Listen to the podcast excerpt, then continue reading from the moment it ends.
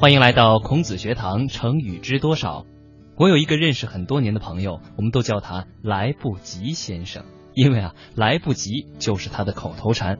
还记得上中学的时候，我跟他同桌，每次我们周一啊早上要交一篇每周的作文，而这个时候往往就会看到他一边飞快的赶作文，一边嘴里念叨着：“哎呀，来不及了，来不及了，来不及了。” 哎，你要问他为什么不早点把作文写好呢？他总是说：“嗨。”每周一篇，那就是在周一写一篇喽。临到考试的时候呢，也总能看见他一边捧着书，一边走向考场，嘴里呢还是念叨着“来不及了，来不及了”。这家伙又是把考前复习真的放在考试之前。前两天啊，我在路上偶遇了这位来不及先生，当时呢，他正急急忙忙的赶着去医院。原来他的妻子啊，上午刚刚送到医院，准备要生小宝宝了。他这是赶去接受产前培训。这位来不及先生要用一个成语来形容的话，那真是临可绝景。只有事情迫在眉睫了，他才开始动手呢。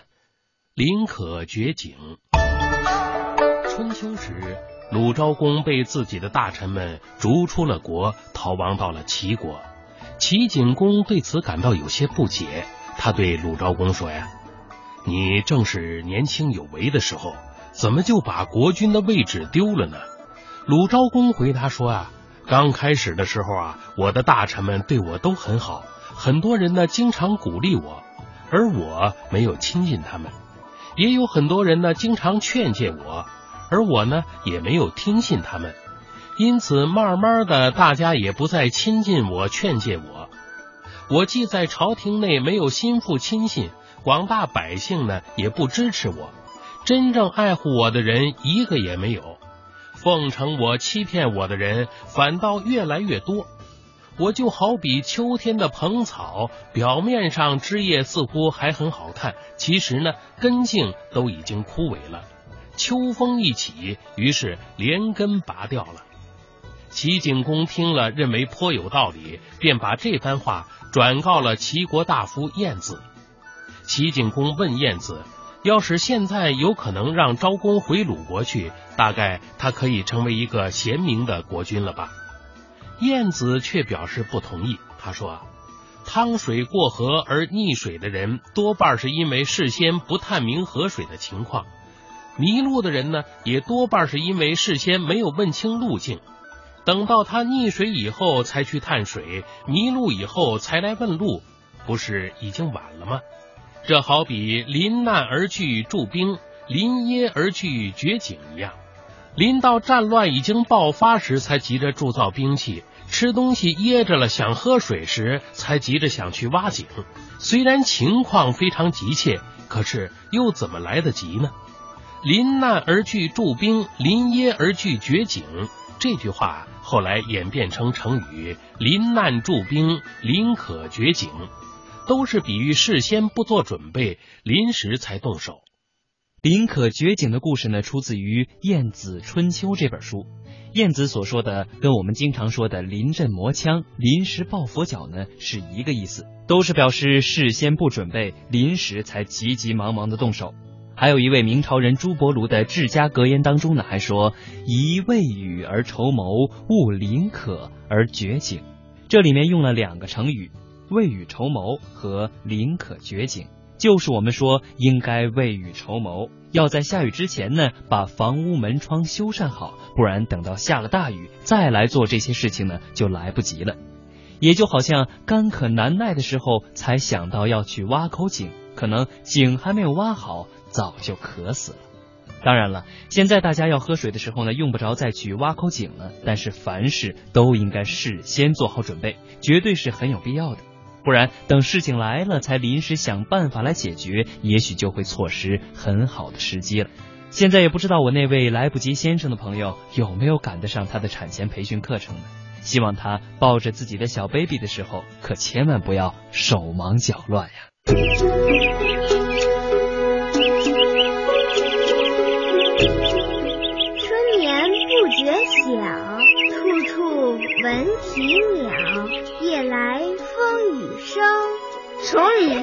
少？成语知多少？让我们一起欢度快乐的成语时光。厉兵秣马。春秋时期，晋文公曾联合秦穆公出兵攻打郑国。郑文公在危急之中，请大夫烛之武到秦军营中，劝秦穆公不要损人不利己，牺牲郑国，便宜晋国，而削弱了自己。秦穆公觉得这话很有道理，于是撤回秦军，还派了其子庞孙、杨孙三人帮助郑国守卫国都。晋文公见秦军撤走，也只得收兵回晋国去了。两年后，郑国国君请其子负责把守郑国国都的北门，其子于是派人送密信给秦穆公。请穆公秘密派兵袭取郑国，秦穆公于是向老臣简书征求意见。简书表示不赞成秦国出兵，但穆公还是派军队前去偷袭郑国。秦军毫无顾忌地经过当时周朝的都城洛阳，向郑国国都新郑开进，很快就到了离郑国不远的华国境内。郑国有个商人名叫玄高，正要到都城洛阳去做买卖。这一天，玄高在华国遇见了匆匆东进的秦军，他一看便猜到是秦国意图偷袭郑国。玄高急中生智，拿出四张熟牛皮，加上十二头牛，假装是郑国的使者前来犒赏秦军。宣高说。敝国国君听说你们大军到来，十分欢迎，献给你们这一点点东西，略表心意。玄高就这样一面与秦军周旋，一面派人赶快向郑国国君报告。郑国国君得到报告，大吃一惊，连忙派人到北门去查看秦国驻军的动静。只见秦军兵马都已经准备妥当。驻守的士兵也都全副武装，只等动手了。郑国国君于是立即派大夫黄武子去婉言辞退其子等秦国将领。其子知道自己的阴谋已经败露，无法立足，慌忙逃走了。还在华国的秦国军队也收到郑国已有所准备的消息，知道偷袭不成，也就停止东进。只好班师返回秦国。厉兵秣马当中的“厉害”的“厉”字呢，跟十字旁一个厉害的“厉”是一样的，在这里呢就是磨的意思，而秣呢是禾字旁一个本末倒置的末，是指牲口的饲料，在这儿呢做动词，用来指喂马。而厉兵秣马的意思就是磨快了兵器，喂饱了战马，形容已经做好了一切战斗准备，随时可以行动了。《论语》当中还说：“工欲善其事，必先利其器。”其实呢，也是同样的意思。要做好工作，就要先使工具锋利。如果要打仗，当然得军需充足，才有保障。所以看来啊，要做好一件事情，准备工作真的非常重要。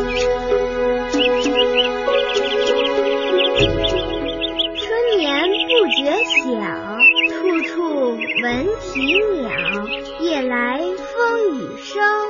成语知多少？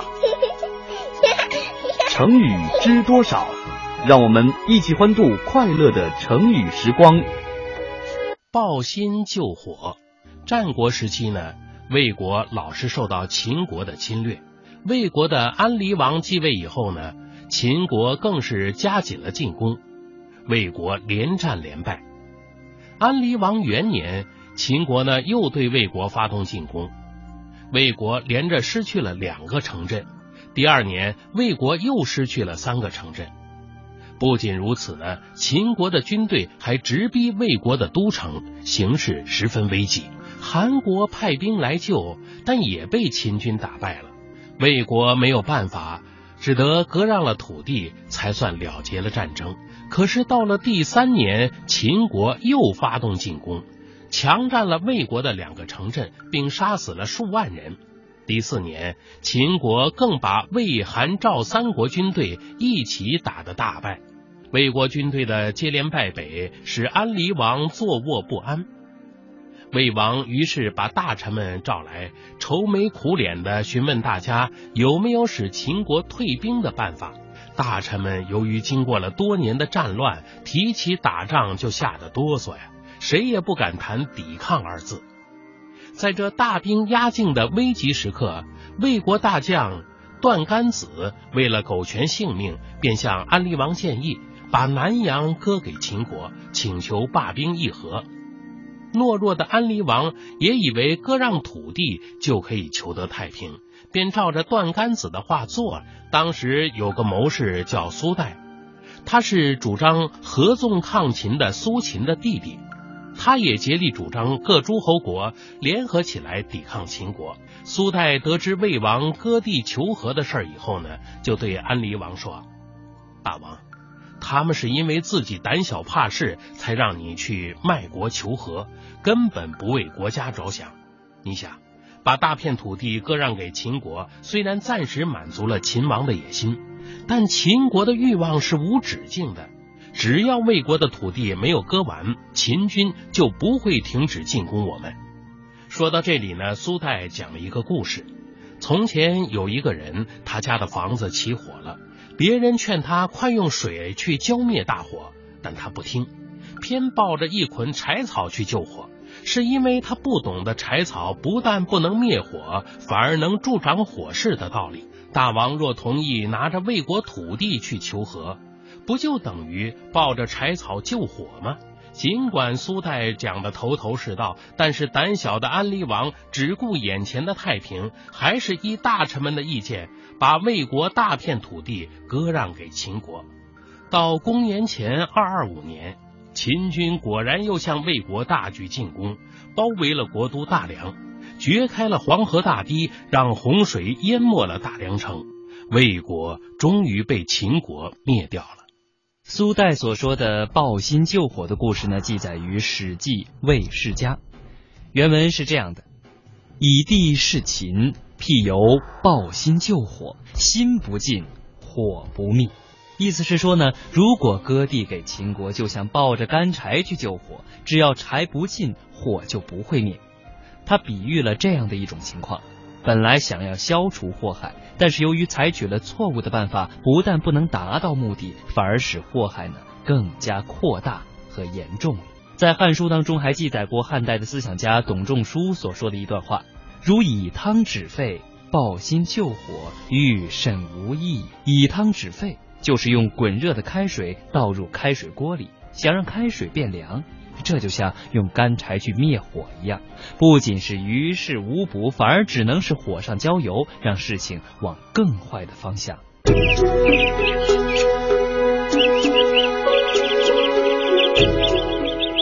眠不觉晓。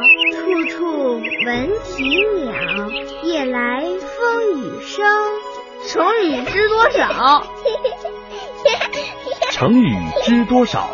让我们一起欢度快乐的成语时光。竭泽而渔。公元前六百三十六年，晋公子重耳回到晋国即位，他就是历史上的晋文公。当时。曹、魏、陈等诸侯国纷纷倒向强大的楚国，只有宋国不肯亲楚而支持晋国。楚威王一怒之下，命令大将子玉率领三军将宋国都城商丘团团围住。弱小的宋国招架不住，立即向晋国求救。晋文公接到宋国的告急文书后，便找来大臣们商议应对的办法。追随晋文公多年的老臣胡衍认为，救援宋国能够提高晋国的威望，应该去出兵打这一仗。但晋文公担心晋国实力还不够强，万一出兵不利怎么办？于是他对胡衍说：“晋宋两国之间隔着曹魏两国，劳师远征，有侧背御敌的危险。”况且我们晋军的兵力现在还无法与楚国相抗衡，正面交锋也没有必胜的把握。你觉得我们怎样做才能够取得胜利呢？胡衍回答：“我听说讲究礼节的人不厌繁琐，善于打仗的人不厌欺诈。主公就采用欺骗敌人的方法吧。我们可以先假装攻打曹魏两国，调动楚军北上，分散楚军兵力，这样可以解救宋国。但晋文公对胡衍提出的方法还是心有顾虑，于是他又找大臣雍季商量，想听听他有什么意见。雍季并不赞成胡衍的说法，他举例说，有个人要捉鱼，于是他把池塘的水抽干了。这样当然能够捉到所有的鱼，但是明年呢？明年就会没有鱼可以捉了。还有个人要捕猎野兽，他放火烧光了山上的树木，当然可以捕捉到很多野兽，但是第二年就没有野兽可以再来捕猎了。欺诈的方法用上一次也许能成功，但用的多了，对方肯定会有所防备。就不会再奏效了。晋文公最终还是采用了胡衍的办法，出兵救宋。不久便取得了战争的胜利。战争结束后，晋文公对大臣们论功行赏，但雍季得到的奖赏却比胡衍多。人们感到非常奇怪。晋文公则说：“重赏雍季，是因为他的见解具有永久的价值。”而胡衍的建议只可以让我们得到一时的好处而已呀。成语“竭泽而渔”便用来比喻做事只图眼前利益，没有长远打算。竭泽而渔呢，也写作涸泽而渔。这则成语出自于《吕氏春秋》，原文是“竭泽而渔，岂不获得？而明年无鱼。”把池塘的水抽干了，尽管能够捕到很多鱼，但是呢，实际上切断了池塘自然发展的生物链。没有了水，没有了鱼苗，来年又怎么会有鱼呢？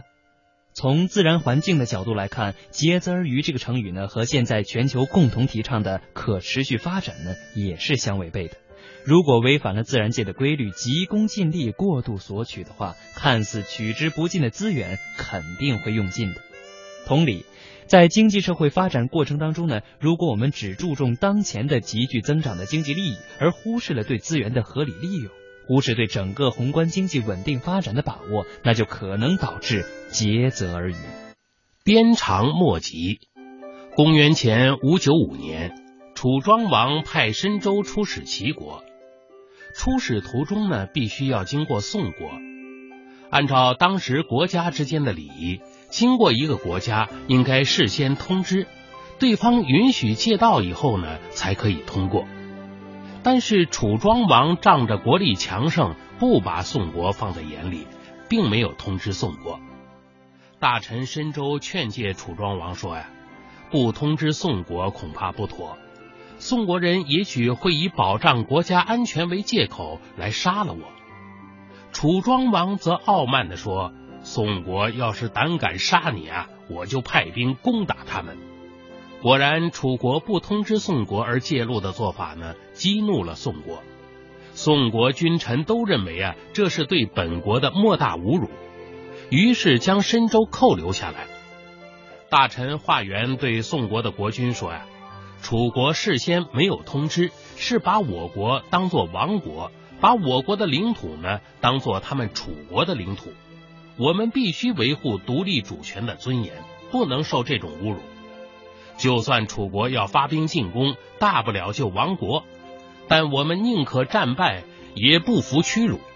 宋国的国君也非常气愤，就把申州杀了。楚庄王听到这个消息呢，气得暴跳如雷，立刻发兵攻打宋国，一下子就把宋国的都城团团围住。双方相持了几个月，楚军还是没有取胜。第二年的春天呢，宋国派大夫乐英齐到晋国去请求晋国派兵救援。晋景公呢，想要发兵去救宋，国大夫伯宗却表示反对。伯宗说呀：“大王，古人有话说，虽鞭之长不及马腹，鞭子虽然长呢，但是不能打到马肚子上。”现在楚国强盛，这是上天在保佑他们。晋国虽然强大，可是能违反天意吗？我们现在还不能和楚相争。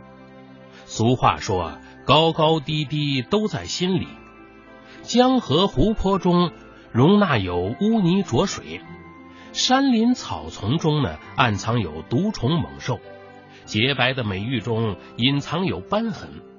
晋国忍受一点耻辱，这也是很正常的事。您还是先忍一忍吧。景公听了伯宗的话，停止发兵，改派大夫谢阳去宋国，叫宋国不要投降，就说援兵已经出发，很快就要到了。宋国人在城中极其艰苦的坚守了几个月，楚军攻打不下，只好同意宋国求和，并带走宋国大夫华元作为人质。虽鞭之长不及马腹这句话呢？后来就演变为成语“鞭长莫及”，常用来比喻相隔太远，力量达不到。晋大夫伯宗引用“虽鞭之长不及马腹”这句话，其实想说明晋国固然具备争雄逞强的实力，但当时呢，楚国锐气正盛，不宜因一时之急贸然与之较量，否则可能会事与愿违，招致挫败的。所以这句话在这里的意思是说，就算马鞭长度足够，但是不能打马肚子，也就是用来比喻，即便是有力量，也不能用在不该用的地方，因为打马肚子有可能激怒马。但是由这句话演变而来的成语“鞭长莫及”呢，意思却有一些不相同了。现在大多把“及”字理解成了达到的意思，鞭子虽长，但还够不到马肚子。所以用来比喻相隔太远，力量达不到，颇有些心有余而力不足的意思。骑马的人长鞭既然能够打到马的臀部、尾巴，难道不能打到马的腹部吗？其实想想，应该是不太能成立的。所以看来啊，成语“鞭长莫及”虽然由古代谚语“虽鞭之长不及马腹”演变而来，但在长期流传过程当中呢，渐渐被人们望文生义。所以形成了现在表示力量不能达到的意思。很多成语都存在这种原始意义和后来约定俗成的意义之间的差异，而这种情况呢，在语言的演变过程当中可以说是屡见不鲜的。不过，我倒认为这大概正是语言的迷人之处吧，能够让我们更有兴趣的去追根溯源，了解这些语言文字背后的故事。好了，今天的孔子学堂成语知多少到这里就要结束了，感谢收听，我们明天再见。